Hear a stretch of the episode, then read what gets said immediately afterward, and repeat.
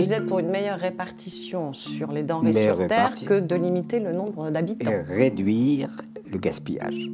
30 à 40% de la créativité humaine dans les pays dits riches, c'est le superflu. Il n'y a qu'à visiter la décharge publique et le marché pour se rendre compte que nous produisons énormément de choses inutiles. Pourquoi produire ces choses inutiles Aujourd'hui, il y a quand même pas mal de tentatives de recyclage quand même. Oui, d'accord, mais enfin, c'est une goutte d'eau dans l'océan du problème. Le, problème est beaucoup plus large que ça. C'est-à-dire qu'il faudrait arrêter de prélever en excès euh, les, ressources halieutiques, il faut arrêter de détruire les forêts, il faut arrêter de, polluer la terre, etc. Je crois que cette espèce de, de réflexe du toujours plus, toujours plus, ne, doit être remis, lui, en question. Et c'est pour ça que j'ai écrit un bouquin.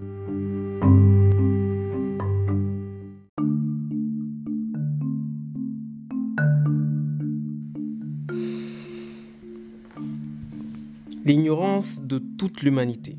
C'est bien de cela qu'il s'agit.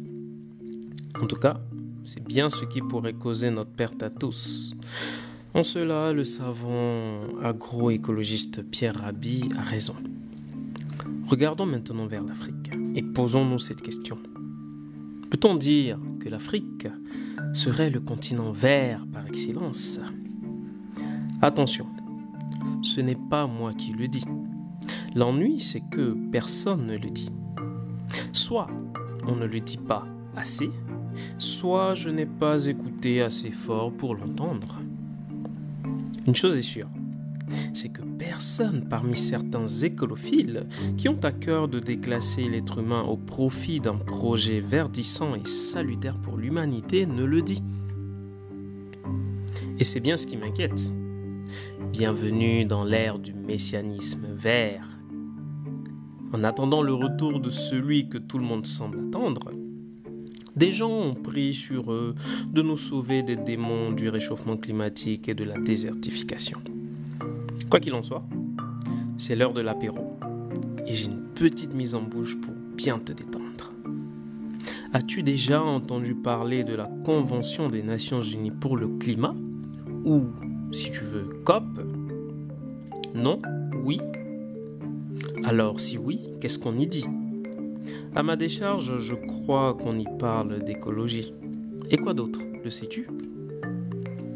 Plein d'autres choses, mais rien de bien transcendant sur l'Afrique, sinon qu'elles doivent contribuer à raison d'un certain pourcentage à la dépollution mondiale.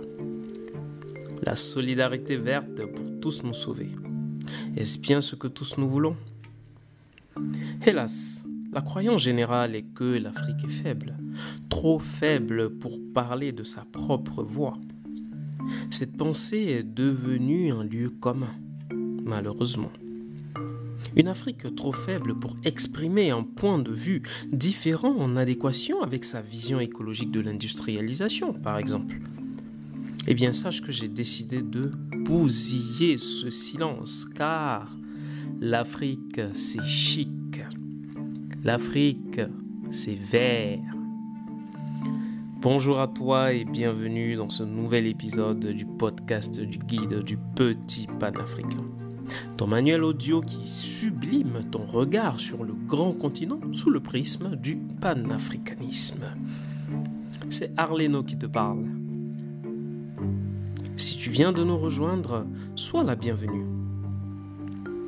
Aujourd'hui, avant d'embarquer, je te propose un petit apéritif depuis le salon VIP.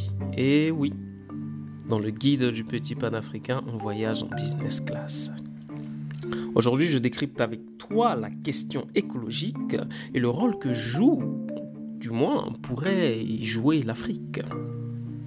Bienvenue dans la deuxième saison de ton podcast. N'hésite donc pas à liker, partager et même poser des questions pour en améliorer le contenu. Rentrons dans le vif du sujet. As-tu déjà entendu parler de la COP, euh, COP 21, COP 26 et même COP 15 à Abidjan en Côte d'Ivoire? En effet, la COP est une conférence sur le climat qui réunit environ 200 décideurs chaque année. En tout cas, euh, du moment où c'est organisé. Les partis y débattent du climat et trouvent autant que faire se peut un compromis. Cette COP est à l'initiative de l'Organisation des Nations Unies. Ce n'est d'ailleurs pas un hasard si elle s'appelle la Conférence des Nations Unies sur le changement climatique.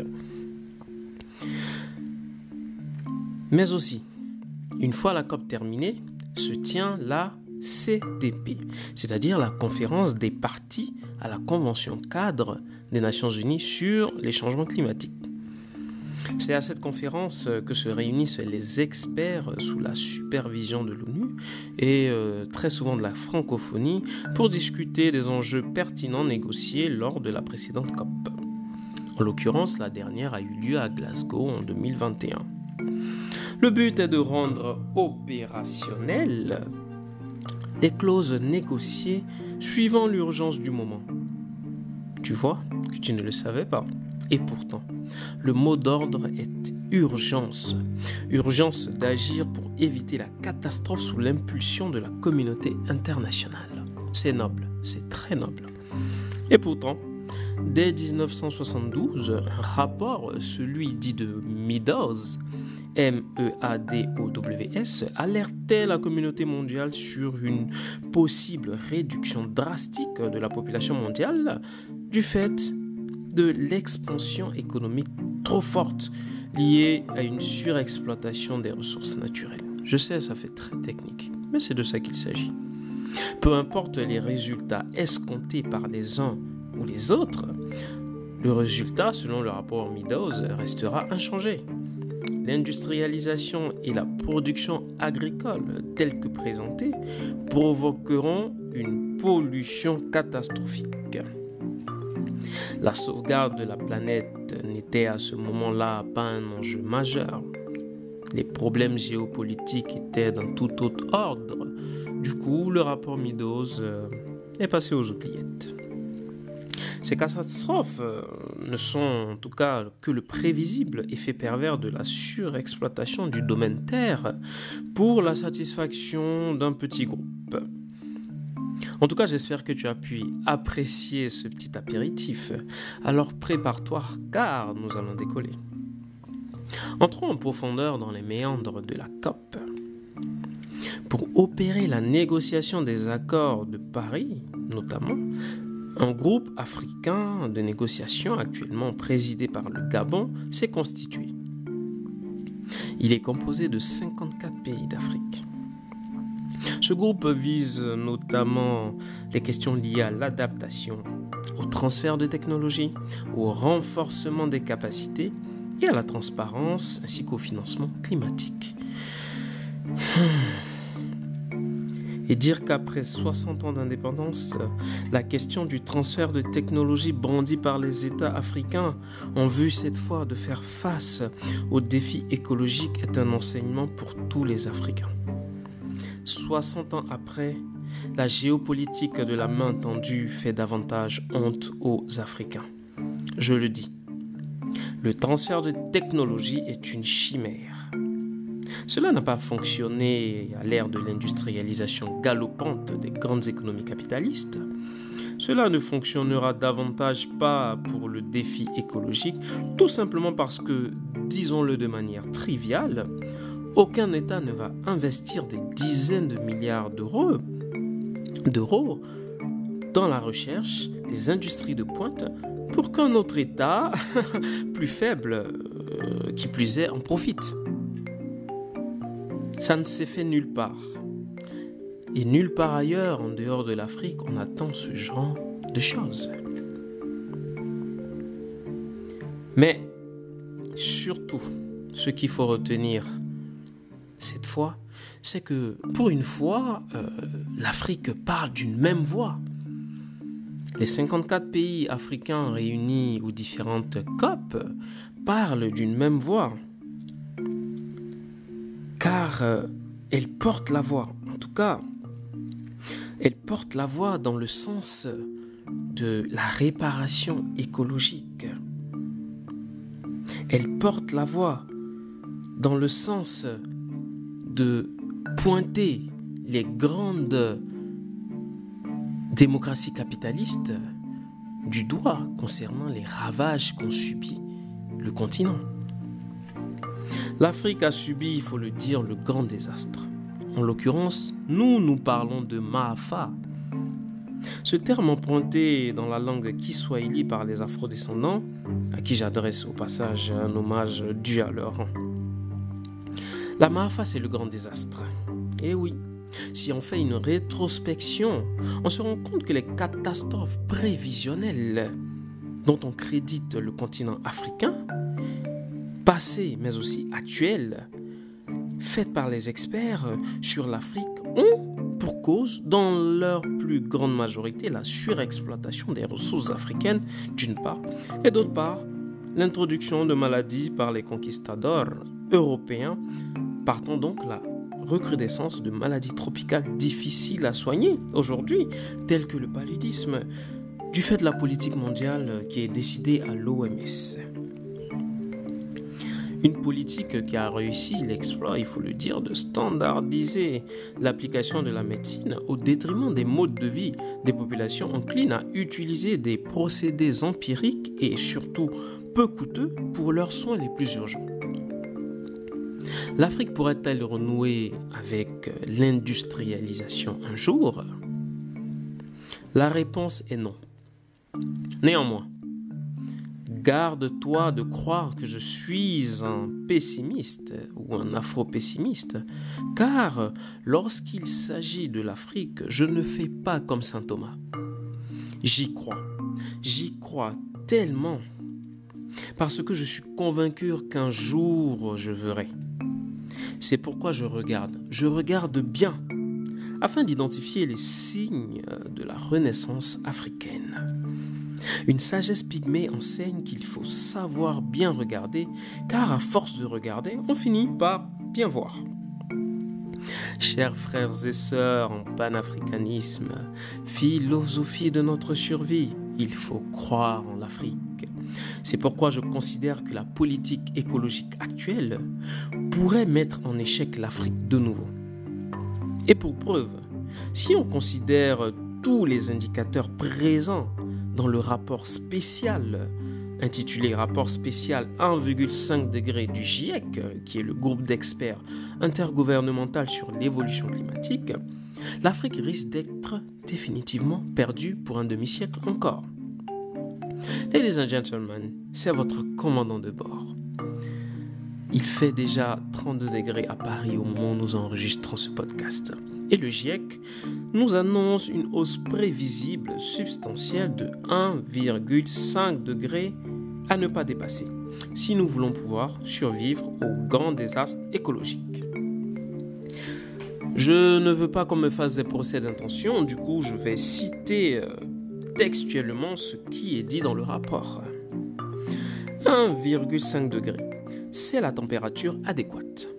Il faille donc limiter le réchauffement climatique à 1,5 degré de plus par rapport aux températures ambiantes.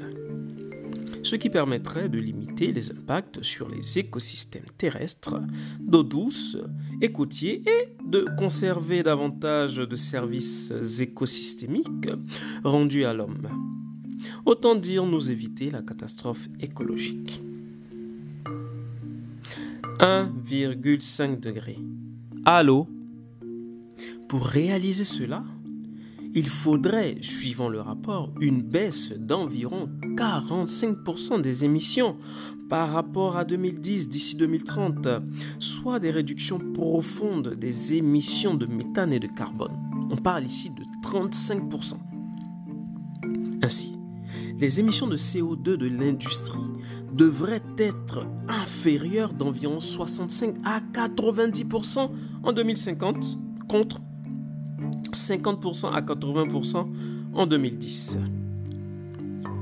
Jusque-là, est-ce que tu vois où je veux en venir? Si, disons-le comme ça, l'Afrique s'en tient à ce rapport, Autant dire que son industrie informelle n'atteindra jamais la vitesse de croisière propre à son potentiel. Les mêmes causes produisant les mêmes effets, le continent serait reparti pour un demi-siècle de manque d'électricité, mais aussi et surtout d'infrastructures inadaptées à son épanouissement. Regarde bien ceci. Avant cette transition, l'énergie sur le continent était produite euh, essentiellement par les barrages hydroélectriques. Essentiellement, j'ai dit. Quel constat as-tu pu faire? Délestage, énergie trop dispendieuse pour les ménages les plus modestes. Ainsi, si la transition écologique telle qu'elle est présentée est tangible, sous des auspices d'énergie verte, autant dire que cela représentera un coût excessif au vu des technologies de pointe utilisées. N'est-ce pas? Cela risque dès lors de replonger le continent dans une énième forme de paupérisation plus vivace que la précédente. Oui, je l'ai dit, la transition écologique, telle que annoncée par les différents accords de la COP, sont capables de plonger l'Afrique dans un nouveau siècle d'immobilisme. Mais revenons à quelque chose de plus classique. Ces méthodes dites écologiques sont énergivores. Pour équiper un véhicule électrique segment berline, il faut 400% plus de cuivre qu'une voiture thermique classique. Et où trouve-t-on les réserves de cuivre en abondance Sur le continent africain? Or, il est connu de tous que les exploitations abusives des minerais par les multinationales européennes, américaines, chinoises et autres ont causé de très grandes catastrophes écologiques. Des catastrophes sans précédent. Rien qu'en 2019, la commission de recherche et d'information indépendante sur la radioactivité s'est fondue d'un communiqué de presse sur les activités de Cominac, une filiale de Orano anciennement Arriva. Je préfère vous lire euh, un extrait.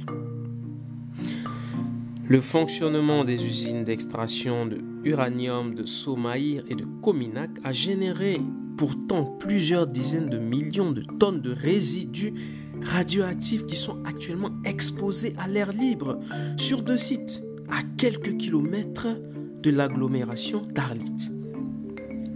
Mais le plus risible dans tout ça, c'est que le pays qui fournit ce minerai précieux ayant permis à un pays comme la France notamment d'être leader de l'énergie nucléaire est moins alimenté en énergie que euh, la Côte d'Ivoire euh, qui elle n'a pas autant d'uranium ou pas.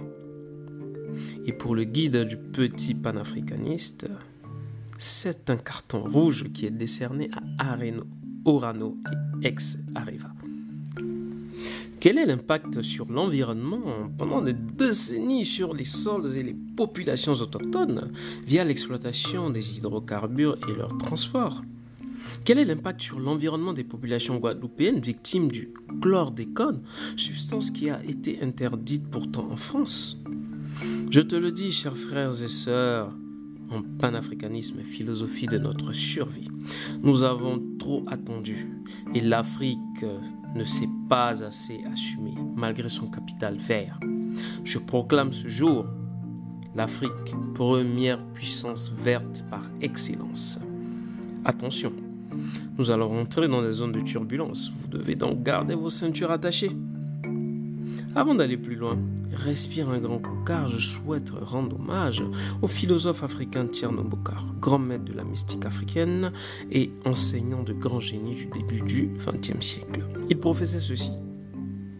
Frère en Dieu, en attendant ta chance de pénétrer dans le jardin que constitue le jardin céleste de demain, respecte aujourd'hui le grand jardin que constitue le règne végétal. Garde-toi d'en détruire sans la moindre raison, la moindre plantule. La nature est une allégorie que Dieu a fait sortir de terre pour notre instruction, notre nourriture, notre confort. Nous sommes en plein dans l'écologie sacrée. Première zone de turbulence.